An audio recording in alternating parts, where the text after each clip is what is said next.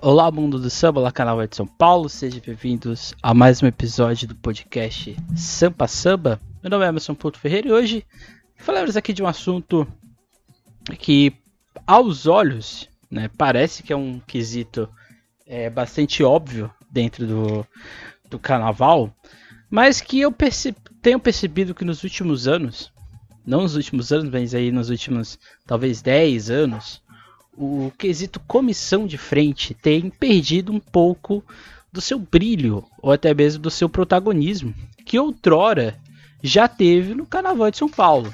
Né? Principalmente ali no final dos anos 90, começo dos anos 2000, o quesito comissão de frente teve, pelo menos em São Paulo, grandes apresentações, grandes coreógrafos, alguns inclusive ainda participam, né? atuam dentro da festa. Mas eu tenho percebido que o quesito tem, se, tem sido desmantelado, ou até mesmo tendo perdido um pouco do foco, a qual talvez é, seja, é, ou talvez ele possa ter é, de protagonismo que talvez ele tenha perdido aí nos últimos anos. Então esse é o nosso tema de hoje. Hoje o nosso assunto aí, portanto, é uma reflexão qual o rumo das comissões de frente aqui na cidade de São Paulo. Mas antes, não deixe de seguir a SASP nas suas redes sociais, Instagram, Twitter, Facebook, aqui no YouTube. Não deixe de curtir, compartilhar, comentar e se inscrever aqui no nosso canal.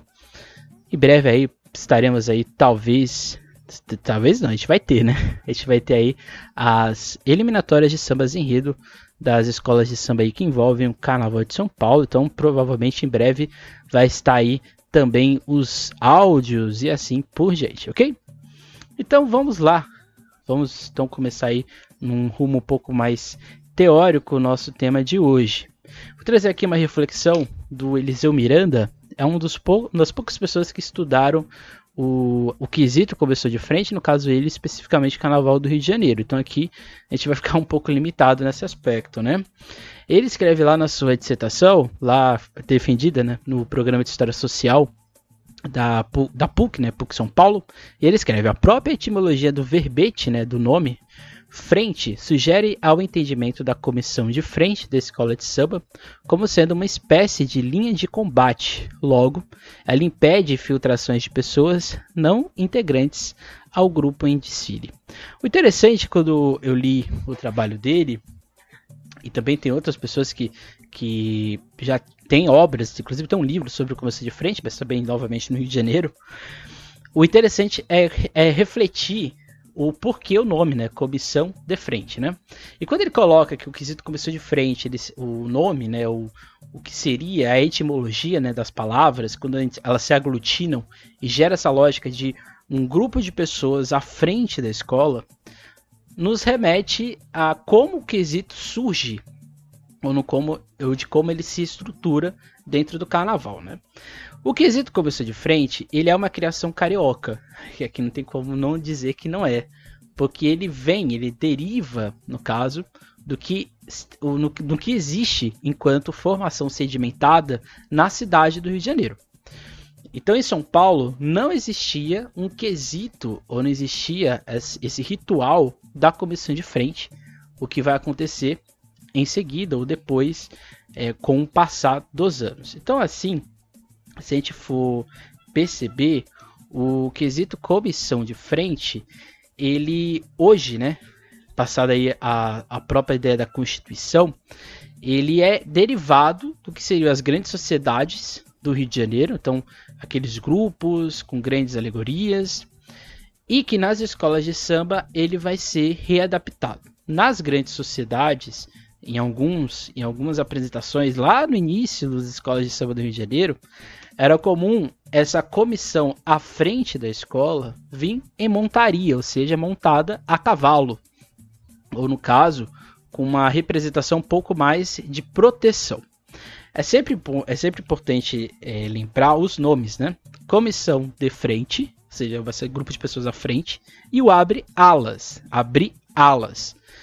Está num período que não existia arquibancada, ali nos 30, anos 40, não tinha arquibancada, não tinha uma organização oficial, existia a oficialização do Estado no Rio de Janeiro na década de 30, mas não existia todo esse aparato que a gente tem hoje. Então o início do carnaval ele era funcional, tanto abre alas quanto a começou de frente. Quando o carnaval ele se, ele se torna de fato, ele se estrutura quanto um, um corpo organizado, com arquibancada, com corpo de julgamento de fato, o quesito comissão de frente ele vai ser importante para apresentar a escola. E aí vem o, o, simbolo, o simbolismo, o, o, vamos dizer assim, a função dele hoje, o quesito. Então, é, essa nova comissão de frente, readaptada nas escolas de samba ali nos anos 40, final dos anos 40, 50, 60, 70 até hoje, nesse período em específico, né, até ali início dos anos 60, quem apresentava a comissão de frente era ou a presidência, pessoas ligadas à administração da escola, ou no caso, baluartes, né, grandes personalidades, ou ligado ao enredo, ou não necessariamente, né? Então, ou seja, perceba que o quesito ele nasce para ser um, uma abertura de caminhos para a escola, depois ele se torna um quesito de apresentação da escola.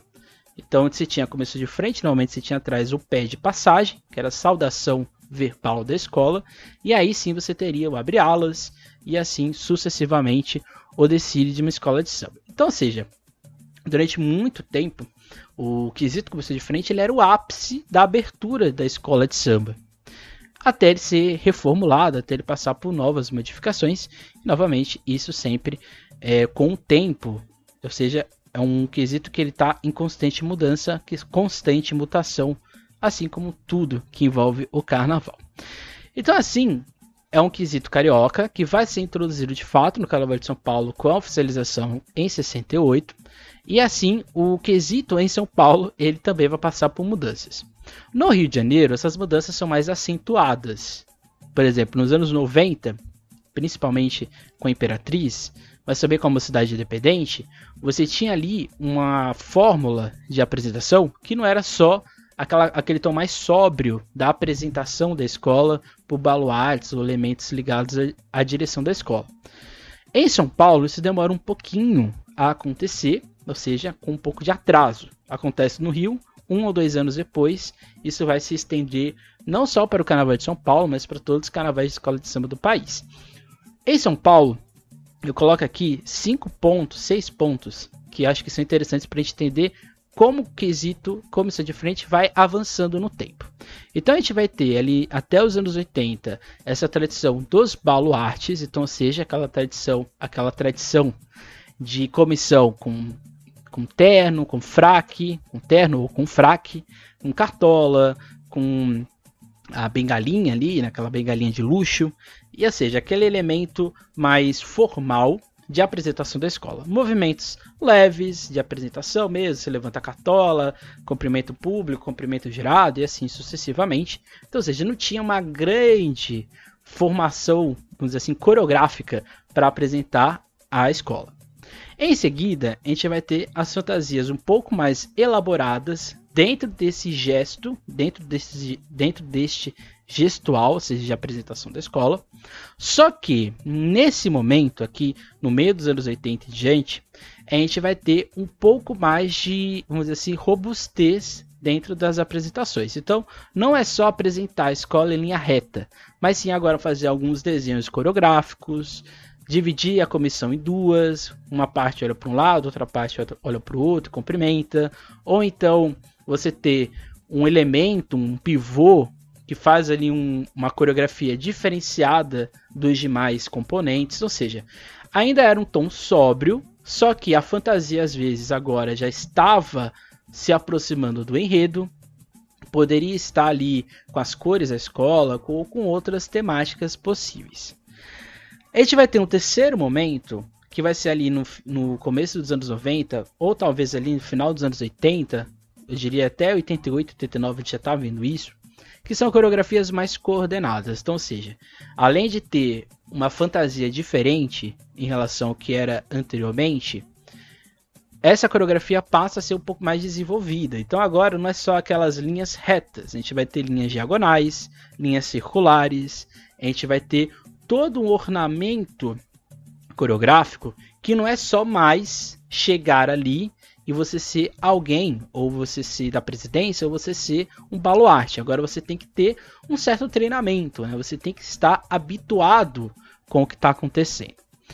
Isso vai acontecer ali no, no, início dos anos 90. Vai ser no final dos anos 2000 que aí sim a gente vai ter uma teatralização, ou seja, pessoas que vão estar encenando de fato algo. Isso, de certa maneira, e acho que é muito importante confundir, é, não confundir isso. Nos anos 90, a gente tem movimentos lentos, movimentos acelerados dentro de uma mesma coreografia, ou só movimentos lentos, ou só movimentos acelerados.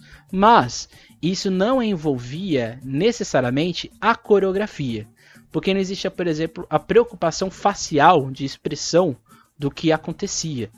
Por exemplo, não era comum as, as comissões de frente serem maquiadas. Poucas escolas faziam isso. Uma delas, por exemplo, era exatamente a Gaviões da Fé e a Rosa de Ouro. Tinha muito, tinha esse hábito de, de fazer a maquiagem dos seus componentes ali nos anos 90.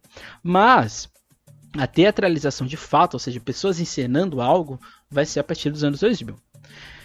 E ali no início dos anos 2000, a partir de 2002, a gente vai ter o tripé, ou algum elemento sobre rodas que vai estar auxiliando os componentes. Já no final dos anos 90, a gente vai ter o que eu chamo de tuchalvas. E aqui pegando o termo que a gente tem lá no Festival de Parintins.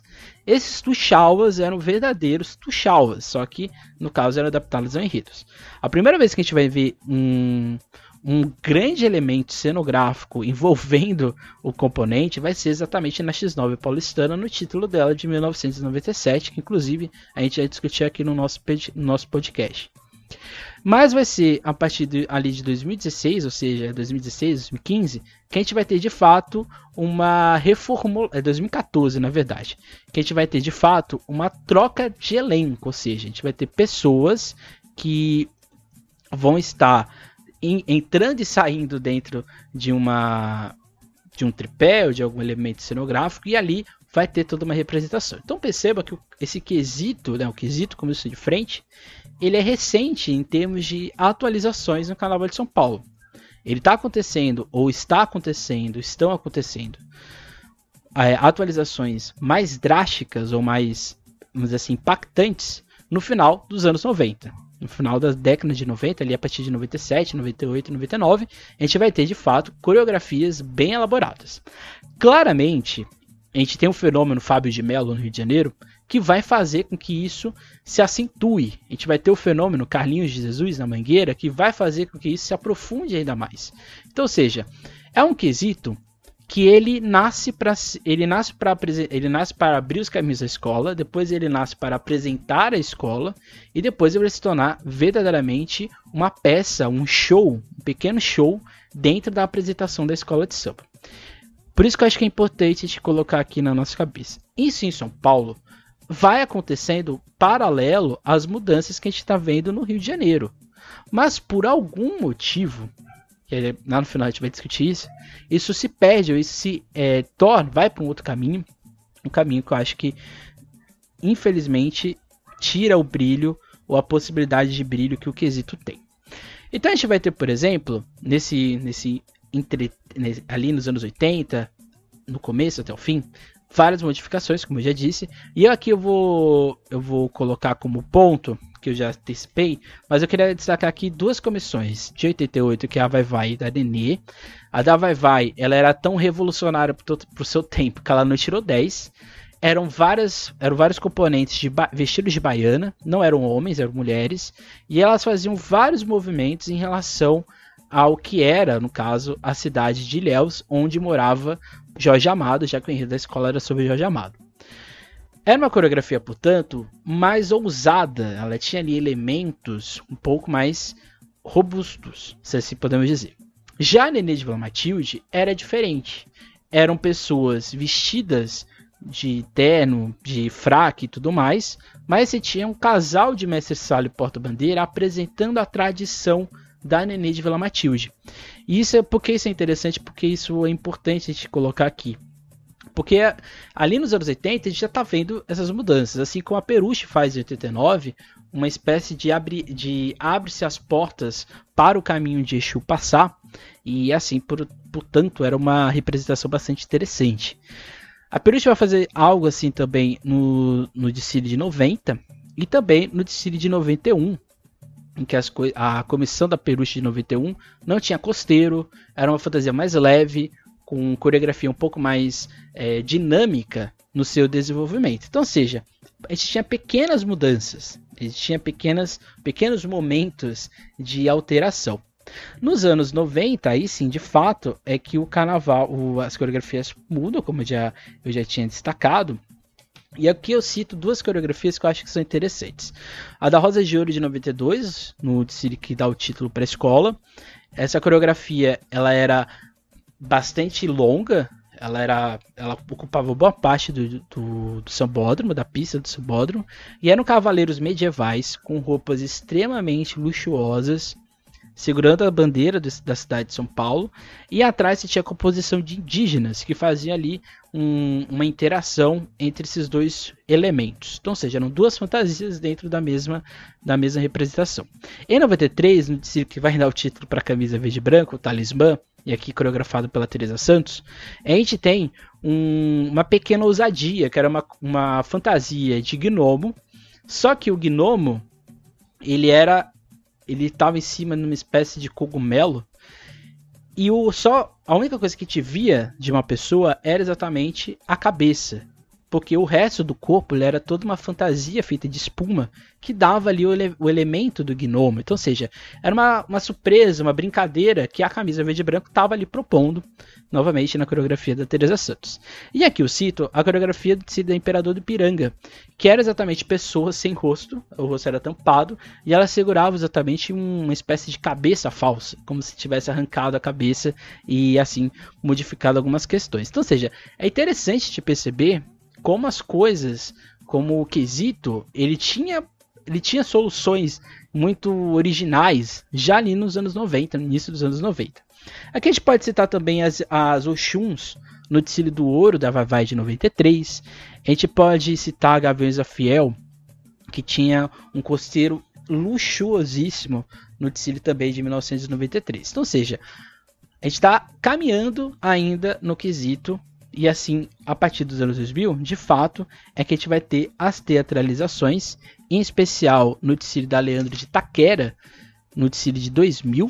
O desfile de 2000 da Leandro de Taquera apresenta, portanto, uma modificação nesse aspecto, porque vai trazer exatamente um. Era o ciclo do ouro, né? Então eram era um era uma espécie de não era um tuxaua, era um tuxaua, né? Era um era, era, exatamente. Eles carregavam um, um elemento com um leque gigante de pavão e eles iam ali, levando aquilo ali, e em, em determinados momentos eles saíam desses elementos e eles faziam ali toda uma teatralização, toda uma, uma encenação dos bandeirantes encontrando ouro na região de Minas Gerais. Você vai ter também a partir desse início, interação com o tripé, como eu já disse, essa interação com, o tripé vai sendo tecido de Mário Covas, da Leandro de Itaquera também, mas um quadripé gigante vai ser com a Vai Vai em 2005. Aliás, em 2005 a gente vai ter outras interações com o tripé. Mas o da Vai Vai foi o primeiro, porque foi o primeiro a entrar na avenida, né? Que era exatamente aquela fênix que saía do, da explosão do universo. E você tinha. E a partir de 2014, como eu já disse, na Dragões Real, a gente vai ter a troca de elenco naquele desfile do Michael Jackson, ou do Museu de Grandes Novidades, se não me engano, da Rosa Magalhães, na coreografia do Anderson, que era o coreógrafo da época. Então, já que a gente citou aqui é, grandes é, grandes, grandes momentos da, do, do quesito evoluindo, avançando dentro da sua mudança. Então agora a gente vai ver algumas escolas que marcaram exatamente por apresentar propostas diferenciadas dentro do que estava acontecendo. E aqui também a gente vai fazer citação a alguns coreógrafos que participam ou têm grande importância nesse sentido. A Ana de Taquera que é a escola que a gente vai aqui primeiramente pontuar, era uma escola que já tinha grandes inovações no quesito como isso de frente, no sentido de preocupação com o luxo, de, com o luxo envolvido, né?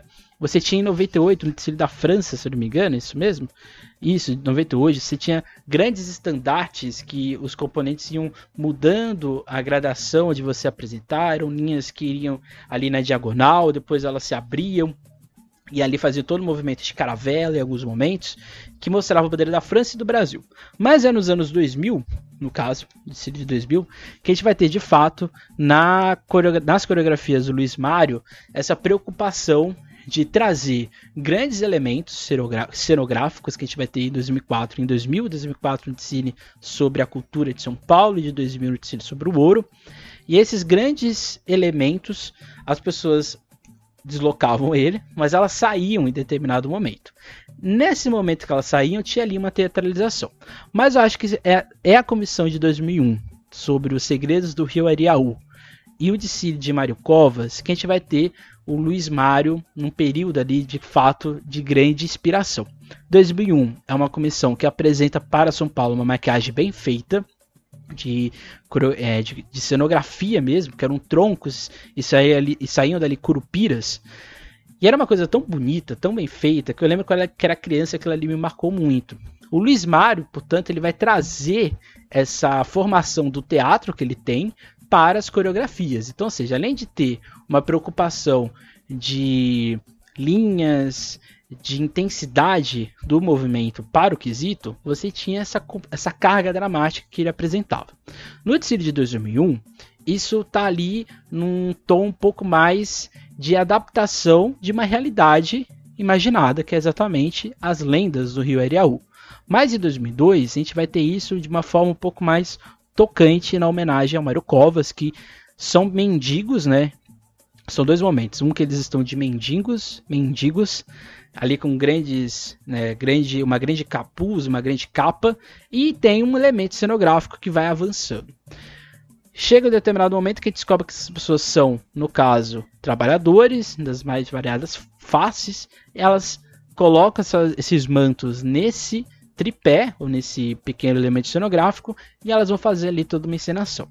Percebam que, portanto, a gente está falando aqui entre 2000 e ali 2005, mais ou menos quando ele fica na escola, está falando aqui de um, de um profissional que traz a marca dele para uma identidade, que no caso aqui era da Leandro de Taquera, que vai ali passar por Marco Aurélio Rufim e o Tsiri de 2001, no Tsiri assinado pelo Milton Cunha. Então, ou seja, a Leandro de Taquera, ela é a escola que vai ser o berço desse processo de teatralização, mas quem vai acentuar isso não vai ser a Leandro de Taquera, vai ser a Rosa de Ouro que a gente vai ver mais para frente.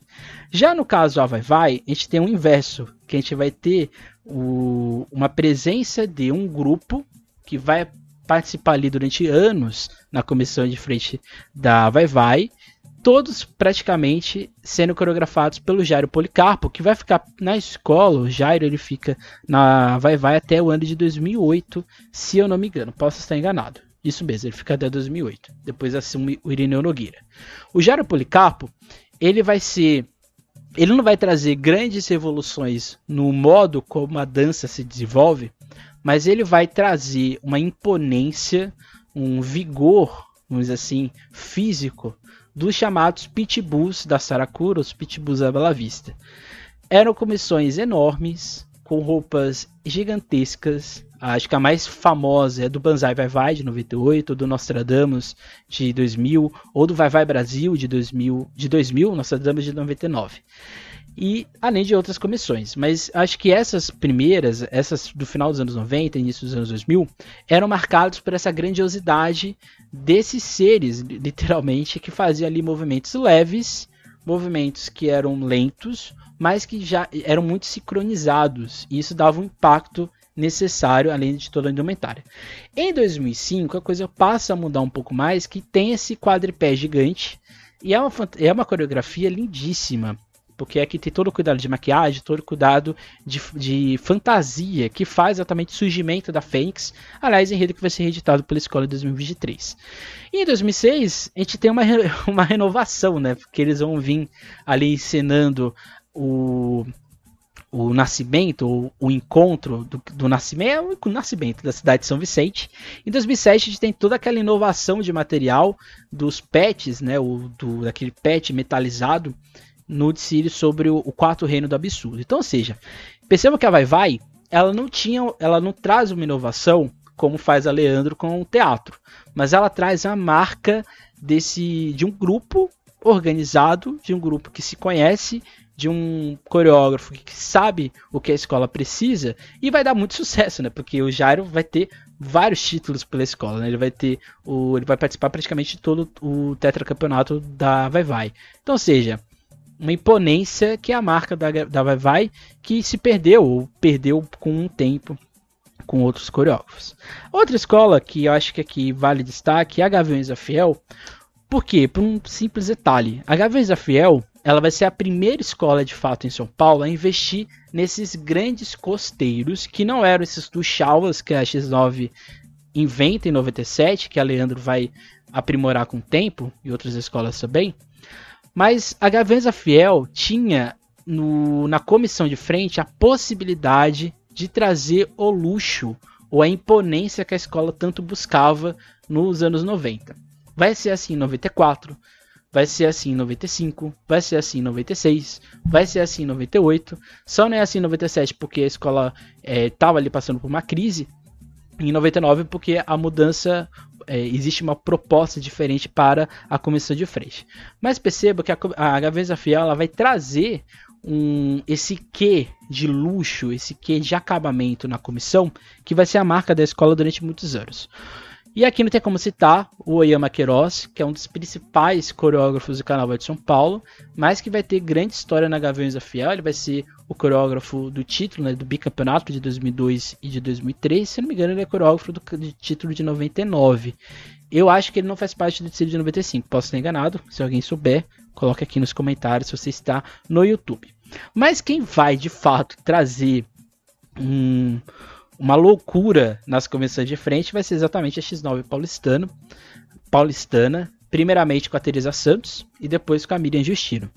As duas, por mais que elas, elas sejam de gerações diferentes do quesito, um, a gente percebe que, por exemplo, na, na comissão do Arco-Íris, que é o primeiro desfile da X9 no grupo especial, e no desfile campeão de 97, a gente tem uma imponência assim gigantesca do, das apresentações da escola. E a gente tem, por exemplo, com a Miriam Justino ali em 2000, 2001, 2002, que é o último ano que ela fica na escola, a gente tem ali uma presença de esses grandes costeiros, dessa, desse grande luxo, mas com uma, um refinamento de coreografia muito grande. Perceba que a X9 era diferente da Vai Vai. A Vai Vai a imponência era por poder pela altura, pelo porte físico dos componentes. A X9 era o luxo da fantasia, o luxo da maquiagem, o luxo do detalhe. O desfile de 2002 da X9 é um absurdo, né? Que são aqueles aqueles a representação do Egito na frente, quando eles viravam, eram dobraduras de papel, né? Tinha o desfile de 2001, que era as rosas do vento, a rosa dos ventos. Tinha o desfile de 2000, que era um, o, aquele, aquela brincadeira com café, o desfile do, do Mercosul, que são aquelas pessoas, aquelas grandes fantasias amareladas, o desfile do Beto Carreiro, embora seja um desfile não muito bom da escola, mas é um desfile que tem ali uma fantasia muito boa. O desfile, se eu não me engano, de 98, 98, 98? Não, 96, a escola, o segundo no grupo especial. É lindíssimo era uma espécie de catedral que eles abriam em algum momento. Quando eles fechavam, era uma igreja, mas quando eles abriam, tinha ali um anjo, né? Como se fosse dentro da, da igreja. A X9 ela faz o que a, a Gavião já fazia, só que ela vai, eu acho, trazer mais luxo ainda. A X9 vai mudar de coreógrafa também, mas vai mudar o estilo de coreografia a partir de 2013, no ano ali do Rio Pinheiros.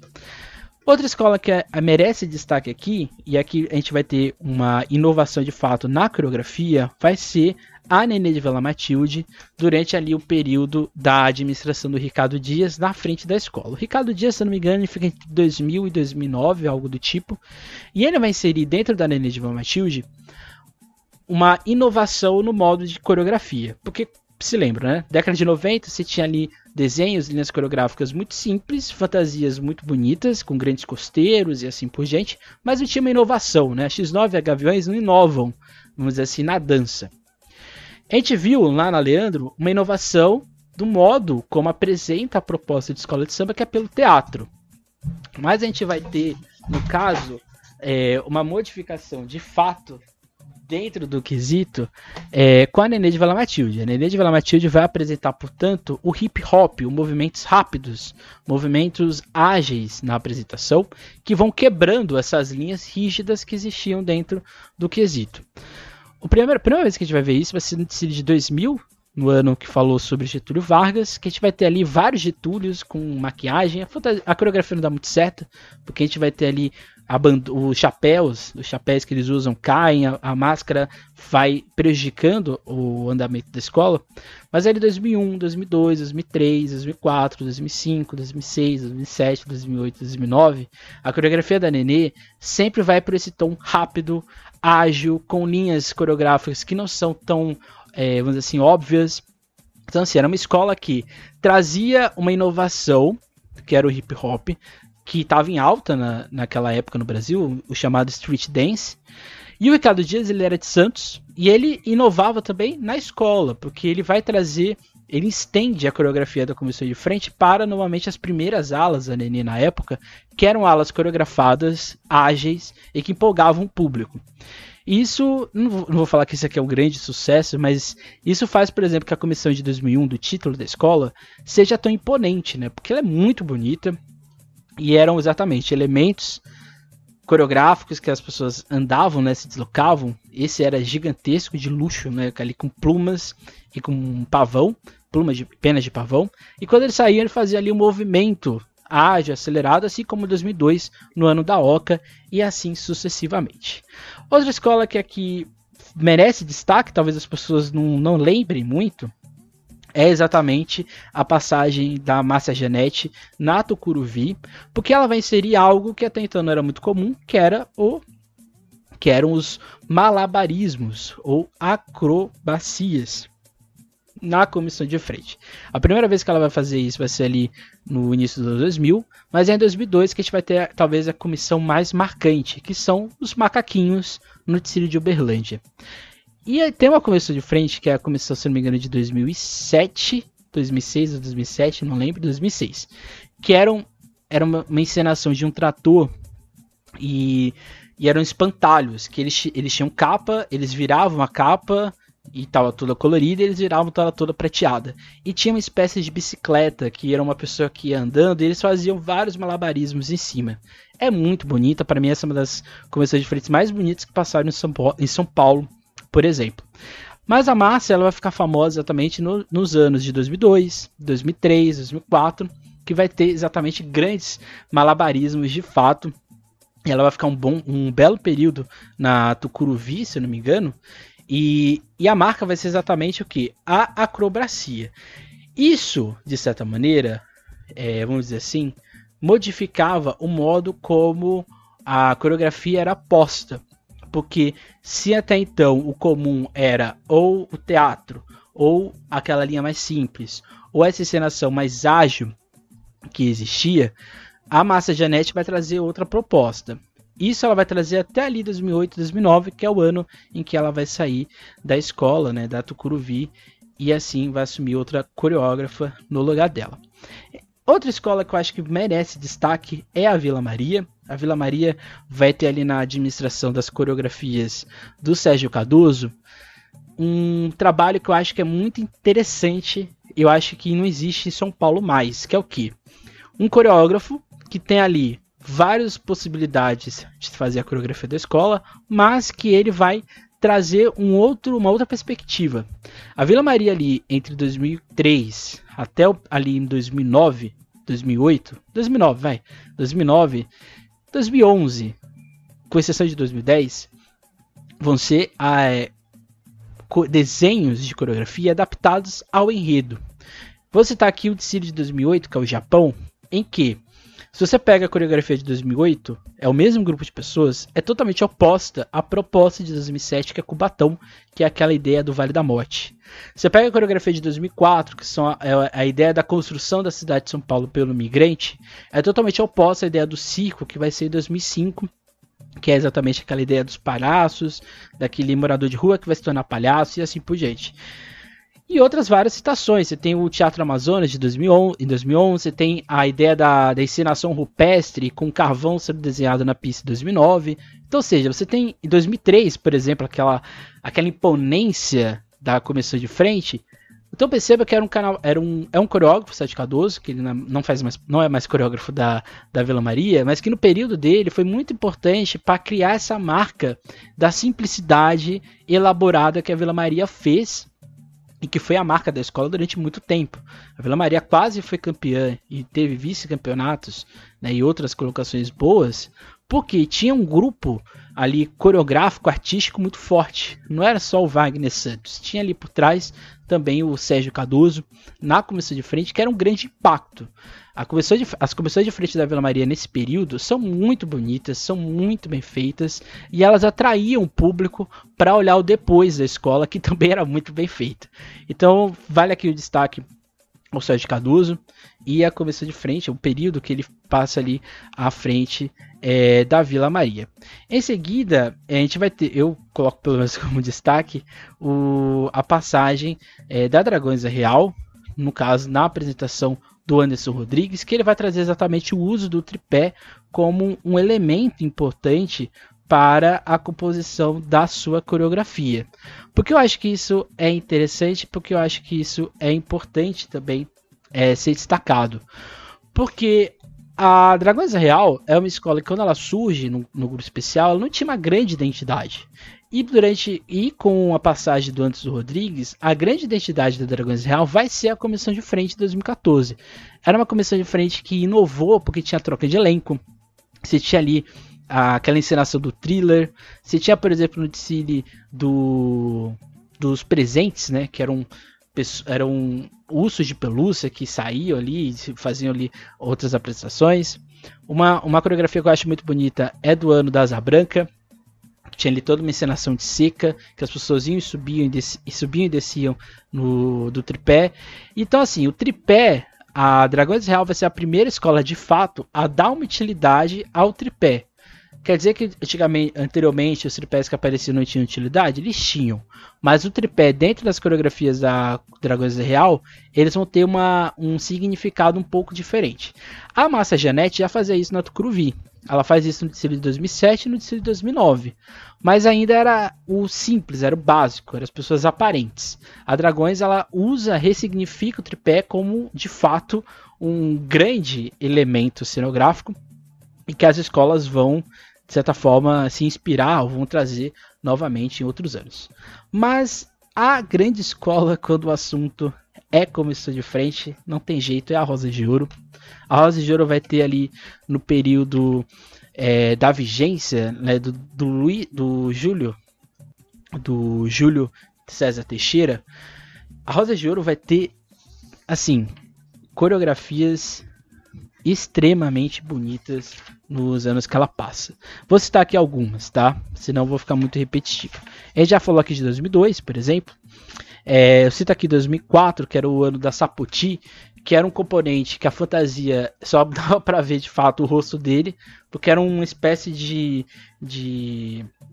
Se eu não me engano, não sei se eu anotei aqui o nome do. Não, não coloquei aqui. Era uma espécie de, de dragão que engolia o componente e ele fazia ali movimentos que a gente não via ele, só via esse dragão se movimentando. Era muito bonito, diga-se de passagem.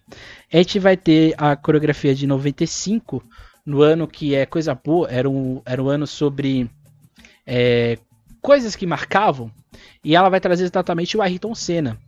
Ayrton Senna que tinha falecido em 94, e a escola faz é uma coisa simples, mas o fato de você ter um capacete em alusão a Ayrton Senna fez a, a comissão ser emocionante. E eles traziam bandeirinhas, né? Então eles iam se movimentando ao som do samba e assim era muito bonito. Mas vai ser a partir de 96 que as coisas vão ficar extremamente assim é, incríveis, né? Em 96, no desfile que falava ali, entre outras coisas, sobre o papel, na comissão de frente eram chineses. Uma, assim, a primeira vez que vai ter um trabalho de maquiagem bem feito e um elemento surpresa, que eles traziam um rolo, eles abriam um rolo e tinha ali um desenho ou uma mensagem escrita. Então, ou seja, a, em 96 já tinha uma novidade no sentido da indumentária. Em 97, a escola vai trazer os caldeirões que iam indo e voltando no ano da culinária e, e eram duplas, né? Cada um segurava um, um caldeirão e aí eles faziam vários vários movimentos dentro da coreografia. Em 98 a gente vai ter no desfile sobre os demônios da garoa, se eu não me engano é 98, 98, 99 é o desfile do, do Dante. Em 98 a gente vai ter o guarda-chuva que abria e fechava, mas não era no comum que a gente, que a gente via, né? Era num, numa outro, num outro sentido. E ali também você tinha ali a alusão do demônio que estava ali junto com o componente.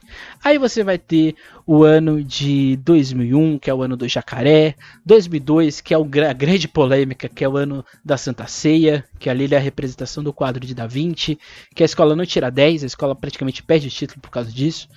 Primeira vez que a Rosa de aceita a, o elemento do, da teatralização, que já tinha acontecido na Leandro, mas a escola aprofunda. Ela vai colocar essa teatralização nua e crua. A fantasia, ela não é só para, vamos dizer assim, ser uma fantasia de luxo. É uma fantasia funcional para o que a escola de samba queria. No caso, Rosa de Ouro aqui, no Tsiri fazer a representação ou a representação da Santa Ceia. Aí em 2013 a escola faz o oposto. Em forma de protesto, ela vai vir no estilo tradicional os participantes da escola ali de fraque, de no caso de bengala e no caso também com sua cartola. 2004, um luxo, um despunde, desfile sobre os monumentos de São Paulo, a representação da primeira missa. E assim, pessoas com uma maquiagem, uma textura de fantasia, uma, uma encenação que eles ficavam boa parte do tempo parados, mas no momento que eles é, se movimentavam, eles faziam alusão aos portugueses, aos indígenas e assim por diante. Então, ou seja, tinha ali uma proposta. Você tinha 2005, parece que estou é, repetitivo, mas é a Rosa de Ouro marcou o quesito, né? 2005 você vai ter exatamente a representação da Rosa de Ouro entregue à Princesa Isabel por causa, pelo ato do, da abolição da escravatura em 88.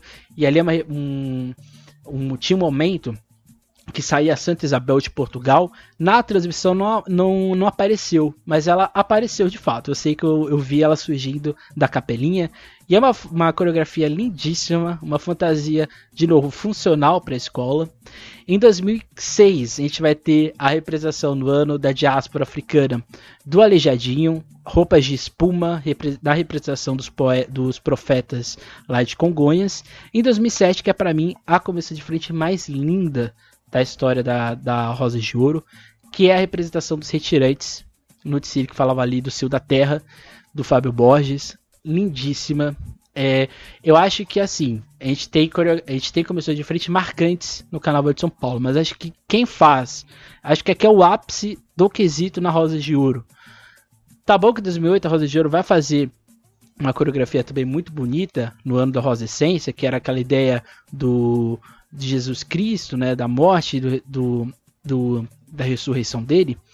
Mas eu acho que esse desfile de 2007 ele é lindo o, a textura da fantasia, a textura da maquiagem, o modo como os componentes andavam e se deslocavam era em alusão ao quadro, à ideia da seca. Você tinha aquele chão, que se, aquele chão que se arrastava ao longo da pista. Então, ou seja, lindíssima. E novamente na coreografia do Júlio César Teixeira, que vai ficar. Ele vai fazer, por exemplo, o de 2010, o último título da escola. Mas assim, mesmo quando ele sai, que ele vai ser coordenador de hoje ele é coordenador de harmonia da escola, mas ele também faz parte também da coordenação da comissão de frente, mas ele não é coreógrafo. Mas a Roda de Ouro vai fazer outras coreografias lindíssimas, como 2014, no Inesquecível, o ano que fala do Banquete, que é uma coreografia também muito bonita.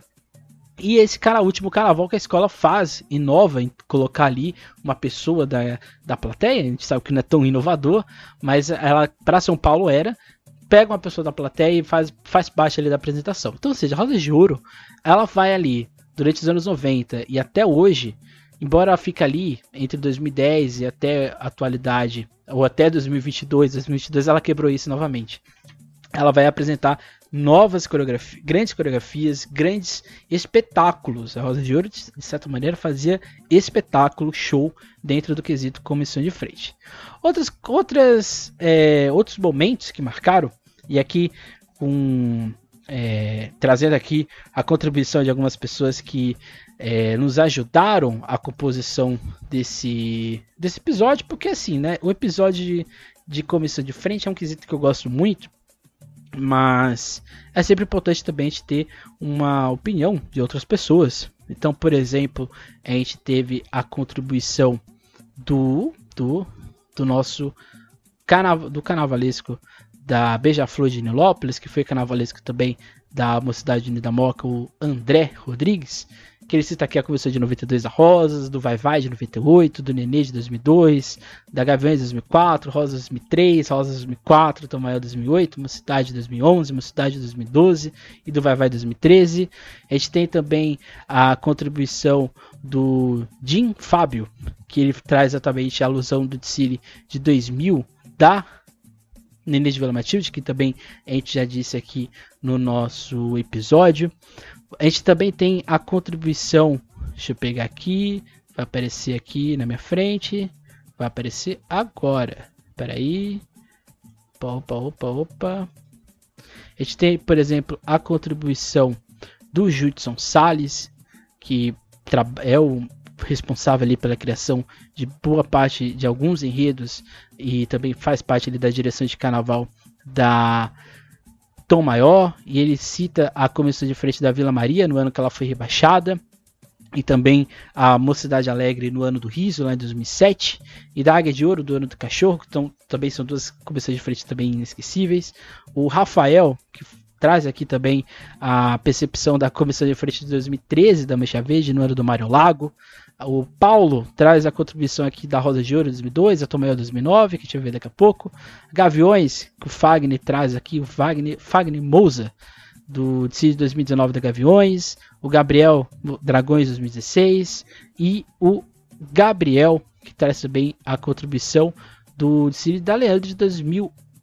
2000, exatamente. Mas outras comissões marcam o, o período do André Almeida, na Mocidade Alegre e também depois na extensão do Roberto Teodoro, é um estilo de comissão de frente que é a cara da Mocidade Alegre, né? Que são aquelas comissões de frente que não são necessariamente comissões de frente inovadoras, mas que normalmente sempre era um grupo de homens e mulheres. Às vezes tinha um tripé, às vezes tinha um pivô, e, foi, e ali tinha toda uma comissão de frente é, estruturada a partir disso. E até em anos que não é muito visível. Por exemplo, a Ecamaé, que é o de Siri que fala do Rio Amazonas, você tem isso. O, recentemente, mais recentemente, você tem isso também no Decílio da Mocidade, no ano das Iabás. Que assim, eu não coloquei aqui como um, o revolucionário dentro do quesito, mas que tem aqui também uma contribuição interessante. A Estrela do Terceiro Milênio nesse ano, que acho que mostrou uma outra possibilidade de interpretar o regulamento de samba enredo de São Paulo, a Gaviões no ano que não deu muito certo, mas marcou, né? Foi interessante pela ousadia das pessoas que pegavam fogo no meio da avenida no ano de 2020. No ano de 2019, que é o ano mais polêmico, naquela representação da luta do bem e o mal, na representação de Santo Antão. Uma coreografia que eu acho muito bonita é o de 2000 e 2015 da Vila Maria, quando ela fala dos diamantes, que era aquele carro e aquela representação de gangster. Aliás, fazer aqui uma alusão, e eu, eu não coloquei aqui nenhuma imagem específica, mas fazer alusão ao Renan Banov, que eu acho que ele é um dos grandes coreógrafos na atualidade do Carnaval de São Paulo, porque, não, eu, eu repito aqui, não é fácil parte da comissão de frente da Vila Maria, porque é ágil, você tem que estar ali em dia com seu fôlego, com seu treinamento, condicionamento físico. E eu acho que ele faz isso com uma naturalidade, com uma leveza, com uma originalidade. Nesses últimos carnavais da Vila Maria, né, de 2017, 18, 19, 20 e esse ano 2022, a comissão de frente da Vila Maria são muito bonitas. Não tem nada assim de gigantesco, embora tenha alguns CPS que sejam grandes, no ano do Peru era grande, mas são comissões de frente muito simples, mas muito bem coreografados, então fica aí a alusão. Você tem a Mocidade Alegre em 2004, no ano que ela vence, então, ou seja, você tem ali comissões de frente que também marcaram. Você tem, por exemplo, outras comissões que são que têm destaque, o ano do Rio São Francisco, na Mocidade Alegre, é que assim, eu vejo muita coisa na minha frente, e aí tem que lembrar aqui o ano a partir do, do visual, né? Mas 2006, no ano de São Francisco, que era uma interação com o tripé, era um tripé ali de Ati, chorava, e dali saiu o Brasil, o Rio São Francisco, e ali tinha uma interação com o tripé. Você tinha, eu destaco aqui o ano da Tom Maior, no ano sobre o Piauí, o Franca Aguiar, que é 2007. Linda o, o uso, como, como tem o uso do Marco Aurélio Rufim, da canaúba, dessa palha totalmente desidratada, e que assim, já foi utilizado canaúba, palha, esses elementos mais rústicos dentro de, come de comissão de frente, já foi colocado. Mas o modo como foi posto aqui na Tomaió em São Paulo, pela primeira vez dava um organismo de fato dentro da comissão. Você tem aqui 2008, 2008? 2008. O ano em que a mocidade fala da economia de São Paulo, que era aqueles guarda-chuvas com sóis, e as pessoas ali todo em dourado, representando a ambição, a ganância pelo poder da cidade de São Paulo. Você tem o ano de 2003, dos Exus, do Eduardo Almeida, na Mocidade Alegre. Belíssima comissão, que era aqueles tridentes, aquelas pessoas gigantescas na, na, na coreografia. Você tinha 2000, você tem 2004, que não era, nesse, não era o Oyama, no, quem faz a coreografia de 2004 na Gaviões Fiel, só confirmar que vai ser a Gisele Albano, que é uma, uma bailarina. Ela só faz essa comissão de frente na Gaviões Fiel, depois volta o Oyama, depois vai vindo outras pessoas. E essa comissão de frente da Gaviões ficou famosa por causa daqueles aquele salto de um metro que as pessoas, que os componentes usavam, que dava um, um tom de gigantismo muito grande para a apresentação da Gaviões Fiel. O, também vale destaque aqui a Mancha Verde com a Miriam Justino, que a Maria Justina vai ser coreógrafa, inclusive, da comissão de frente campeã da Mancha Verde em 2018 que é exatamente o ano de 2006, quando tem a representação ali do Cristo crucificado dentro da apresentação da Mancha Verde. E assim, lindíssimo, né? O tom emotivo. Depois que a escola reedita, ela faz a coreografia igual da comissão de frente. A gente vai ter um destaque aqui para Paula Gasparini, que é a primeira vez que a gente vai ter meninas bailarinas, né, com a ponta do pé encenando. Ela vai fazer isso em 2007, 2008, 2009, 2010.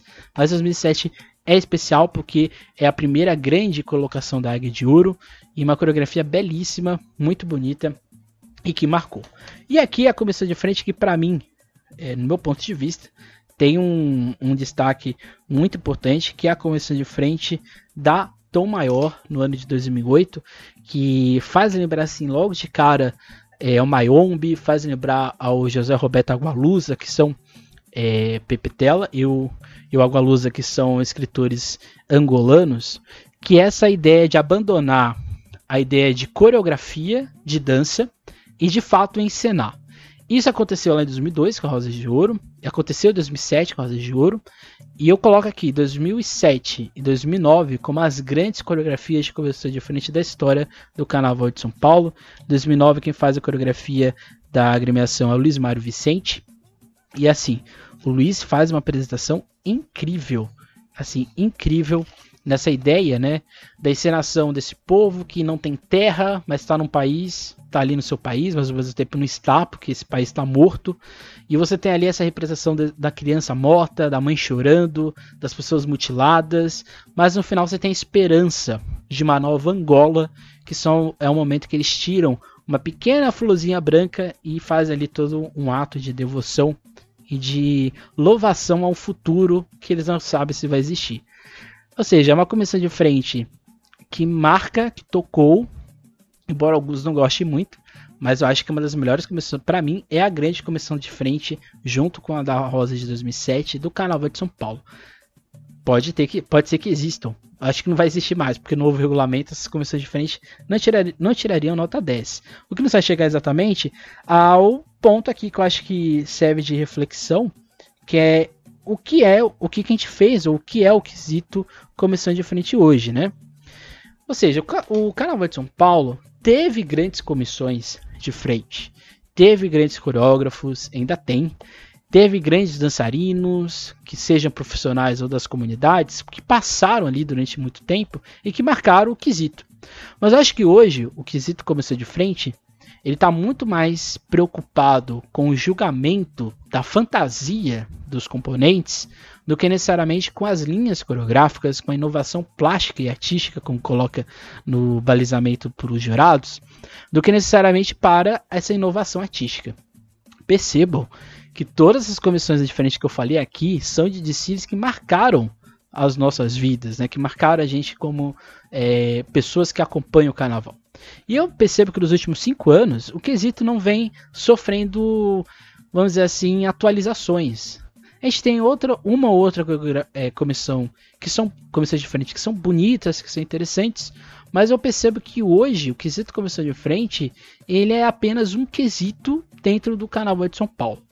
E aqui não tem como, né? A gente tem que citar o Carnaval do Rio de Janeiro, porque eu acho que no Rio de Janeiro a comissão de frente é o ápice da apresentação da escola. Se a comissão de frente é boa ou ruim, não sei, não importa, mas é a comissão de frente o ponto de partida para o desfile de uma escola de samba no Rio de Janeiro.